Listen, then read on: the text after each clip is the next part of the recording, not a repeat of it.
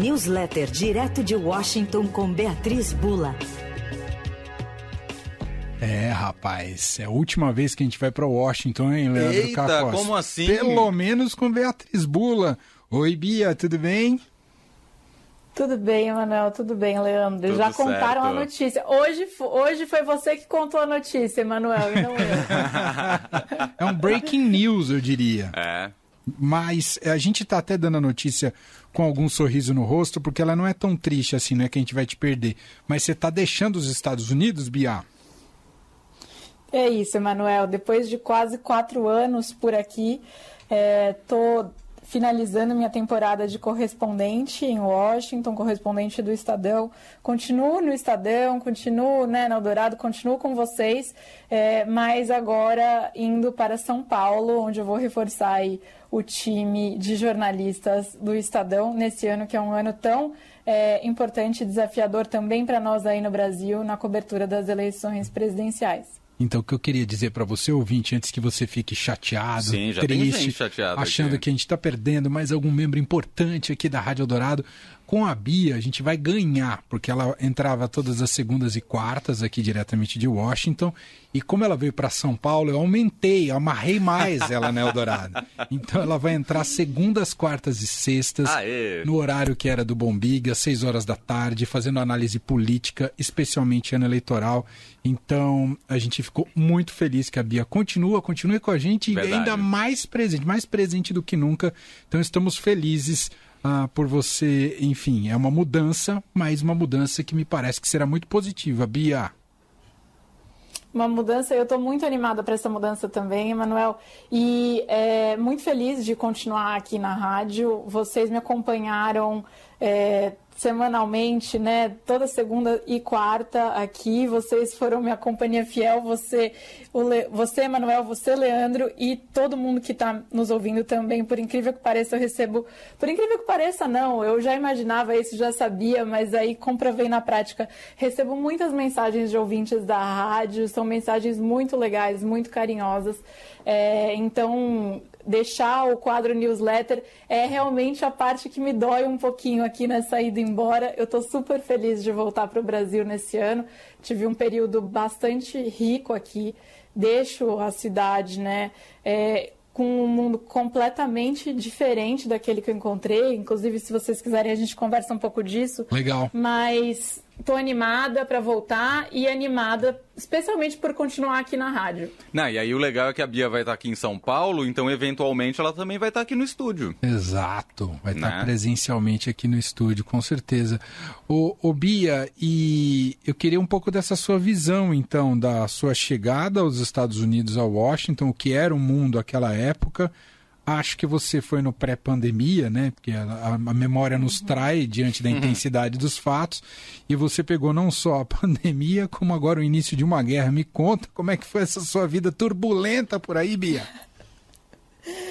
É, não faltou notícia, Emanuel. Infelizmente, muitas das que eu não gostaria de dar também, que a gente deu aqui na rádio. Muitas delas muito duras, especialmente as relacionadas à pandemia. E agora, a última de todas, né, que é, é noticiar nessas últimas semanas, nessa última semana, o começo de uma guerra que diplomacia nenhuma conseguiu evitar. É, mas quando eu cheguei, eu estava fazendo esse exercício, inclusive, um pouquinho antes de entrar aqui na rádio, estava tentando lembrar, né? É, dá para ter uma noção da gente lembrar de como mudou. Trump era presidente dos Estados Unidos, o Bibi Netanyahu era o premier de Israel, o Reino Unido ainda era parte da União Europeia, a Merkel era chanceler da Alemanha e o Brasil estava prestes a eleger, ainda não tinha eleito Jair Bolsonaro presidente. Uau! É, então são quase quatro anos aqui, né, acompanhando os desdobramentos mundiais de cada uma dessas mudanças.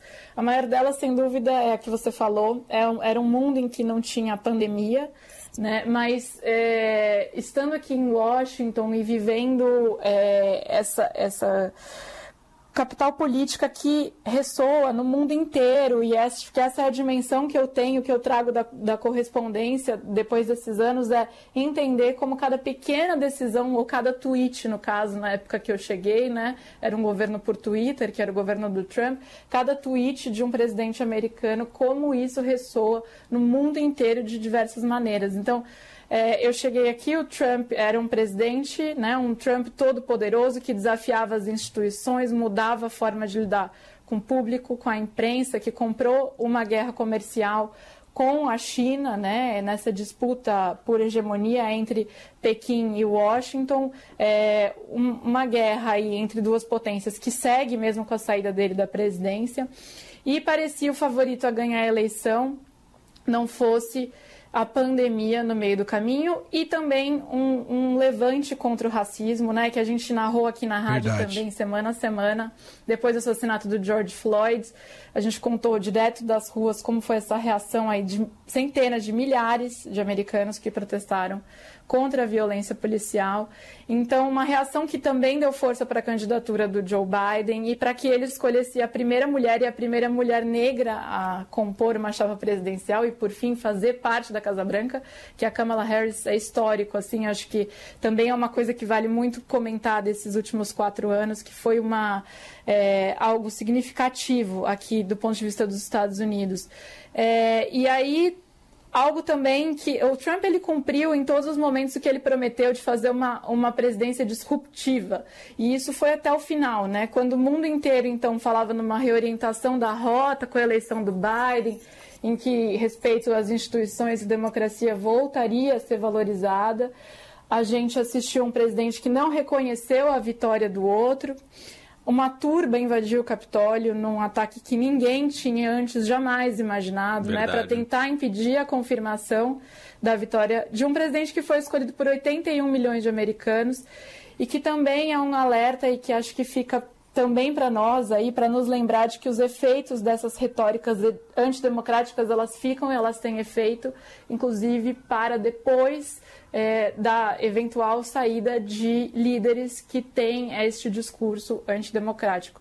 Então, assim, foi um período muito rico aqui. Ponto de vista, é, eu começo a falar e vou lembrando as outras coisas. Relação bilateral Brasil e Estados Unidos também, né, foi muito é, importante. O presidente Bolsonaro, quando foi eleito, decidiu fazer dos Estados Unidos principal é, polo aí da política externa americana foi é, uma é, priorização completa aí da relação Brasil-Estados Unidos por parte de Brasília, era o Trump na Casa Branca, então a gente teve visita presidencial do Bolsonaro, vários encontros deles aqui nos Estados Unidos é, e fora dos Estados Unidos também, se encontraram no Japão, no G20. Depois a eleição do Biden, que desafia esse, é, essa postura é, do Bolsonaro, né, de se alinhar com os Estados Unidos, porque os democratas têm ojeriza né, a figura é, do Bolsonaro, então também colocou em xeque essa nova diplomacia aí do Itamaraty sobre o Bolsonaro. A gente assistiu várias lideranças de direita, dessa direita ligada ao Trump, Steve Bannon, né, Rudy Giuliani, é, fazendo alianças, fazendo pontos canais com a direita no Brasil, com os filhos do Bolsonaro, é, e e aí, conforme Trump perde força, também o arrefecimento é, dessa ligação entre os dois, é, desse, entre os dois lados, né? O time do Bolsonaro, o time do Trump. Então, assim, foi muita coisa. É, mas eu saio daqui com, com muitas coisas diferentes, algumas né, que não mudaram. É, muitos desafios aí para a presidência do Biden ainda pela frente. Quando ele foi eleito ano passado, tinha um otimismo muito grande. Agora, com certeza, já é um otimismo muito mais cauteloso. Né? A inflação segue alta, a expectativa que fosse temporária não está sendo aqui nos Estados Unidos. É, pandemia, a gente assistiu também uma notícia que foi incrível de dar, né? que foi o desenvolvimento das vacinas contra Sim. a Covid. Mas, por outro lado, a gente também teve que noticiar aqui a resistência de uma parcela muito grande da população americana a se vacinar, o que mantém a pandemia no noticiário nacional. E, por fim, é, essas questões todas é, internacionais, especialmente a atual da guerra, é, da invasão da Ucrânia pela Rússia, é, e que, ao que tudo indica, uma notícia que a gente só só deu o início dela e ainda tem muitos desdobramentos pela frente. Sim. Ô Bia, desses quatro anos, qual você acha que foi a cobertura mais marcante ou desafiadora aí para você nos Estados Unidos? Olha, Leandro, é, falando que a gente teve esses protestos maciços aí, né, com sem ter pandemia e uma eleição que foi é, completamente diferente do que a gente tinha em termos de expectativa eleitoral, não só porque ela começa, a eleição começa quase virtual, né? Porque começa é, ali naquele auge da pandemia, é, o o Trump mantendo os comícios, a gente fazendo as coberturas em loco, eu fazendo as coberturas em loco naquele momento da pandemia, sem vacina, né, tentando tomar todas as precauções. O, o Trump fica doente, é, depois o Biden é eleito, o Trump não reconhece e toda aquele, aqueles dias, vários, né? Várias vezes eu entrei com vocês aqui, né, Leandro? É, quase virada ali, 24 horas acordada, 48 horas acordada.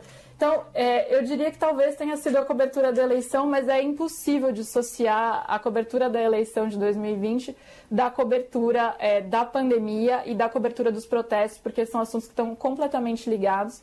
Mas, tirando isso, também teve muito outra, muitas outras coisas que foram muito interessantes.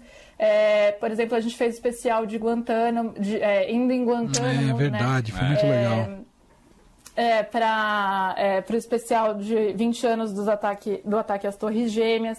Então também foi uma coisa muito marcante para mim. Mas enfim, a cobertura eleitoral, sem dúvida, eu acho que é a que eu carrego comigo com mais força, é, não só pela relevância, é, pelo desafio de ser tudo novo. Então é, não tinha nada que estava acontecendo, que já tinha acontecido da mesma maneira em uma campanha eleitoral americana antes, porque nunca teve antes pandemia, nunca teve é, protestos nesse nível contra o racismo, nunca teve um presidente que desafiou tanto o sistema eleitoral.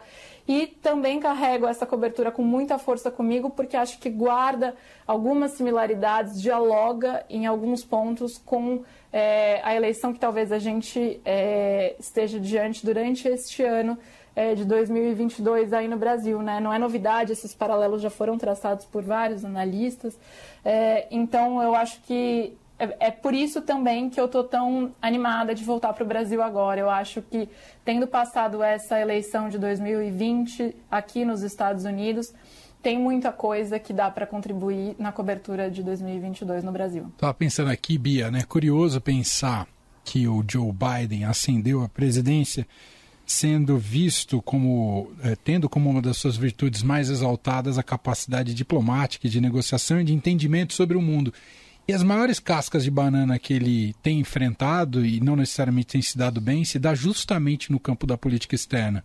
É, primeiro com a saída apressada lá do Afeganistão e tudo que gerou na sequência, e agora, ao não conseguir evitar, claro que não dependia só dele, mas ao não conseguir evitar a invasão de Putin na Ucrânia. É, é, curioso, né? Eu acho que isso é até uma frustração em relação ao mandato do Biden até aqui, né, Bia? E com certeza será usado pelos republicanos, pelo Trump especialmente, né? É, quando a gente estiver diante da eleição de, legisla, legislativa deste ano, em novembro, né? Quando os democratas podem perder maioria na Câmara e no Senado e aí enterrar de vez qualquer chance de que o Biden tenha progressos é, no Congresso, é, mas também em 2024. Agora, o Biden, ele é previsível, né? E foi isso também que a população americana buscou é, na candidatura dele, de alguma maneira. Então, a campanha dele, a gente falava que o sucesso da campanha dele era manter a campanha chata, né? Então, as pessoas estavam cansadas da polarização do Trump. Era isso, era o tal do keep boring, né? Continue chato. É, porque, assim, as pessoas já estavam exaustas daquela, é, daquela forma de governar sempre, né? é, de afogadilho, sempre em caps lock no Twitter, digamos assim, sempre gerando polarizações. Então, esse foi, era um dos trunfos do Biden, na verdade. Ele era uma figura que não polarizava com o Trump. Era uma figura mais anódina ali, mais de centro. E é, previsível. Então, quando a gente está falando da crise atual, por exemplo, é, todos os passos que têm sido dados pelo Biden são passos previsíveis e que em uma postura que ele prometeu manter, que era, por exemplo, valorização de alianças, retomada dessa aliança com os parceiros europeus, né, da aliança transatlântica. É, então, é, ele está seguindo um pouco o roteiro que ele mesmo propôs. Na questão do Afeganistão, aí foi diferente. Também é uma das marcas é, negativas aí desse saldo do governo Biden, do início do governo Biden, especialmente em política externa, é, mas é, de uma outra maneira, né? Ele herda do Trump essa decisão de sair, de retirar as tropas do Afeganistão, de alguma maneira é algo que os americanos pediam, né? As pesquisas todas apontam que os americanos apoiavam a retirada das tropas, mas foi muito criticado na forma de executar é, por executar de uma maneira desastrada, que propiciou aquelas imagens desesperadoras, aflitivas que a gente viu, é, e por não conseguir traçar o cenário em que o Talibã de fato retomaria o controle de Cabul tão rapidamente como aconteceu.